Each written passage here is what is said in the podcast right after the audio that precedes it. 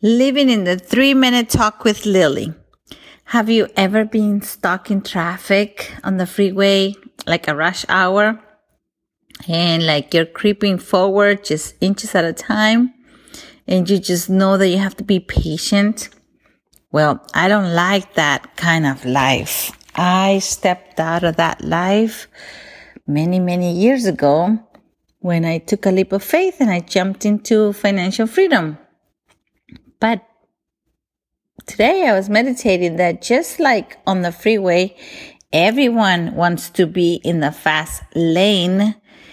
People should be in the faith lane, like believers. Like in your walk with Christ, everyone should be in the faith lane. In the same way that it comes when you're living um, your normal life and you just want to walk by faith as a believer, we ought to enjoy life in such abundance.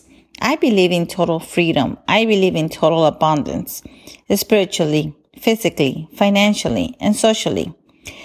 The unsaved people should look at us, should turn around and look at us and question and they should say to us, I want to know how you're doing this.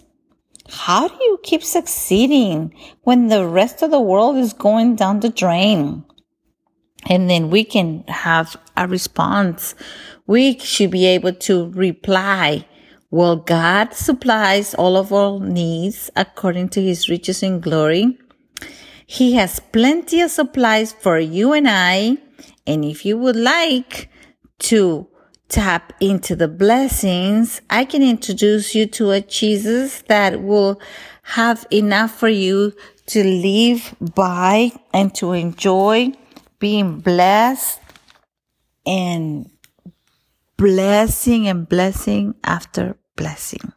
Everyone, I believe that everyone who has been born again should be blessed in a way that like blessings should follow them and and that they should have people around them that would want to constantly hear the secret of their success. And what is the secret of the success of a born again believer? Well, that their faith aligns with the word of God, that the, their faith aligns with their walk with Christ, the obedience with God and their and their walk and their life just aligns with the written word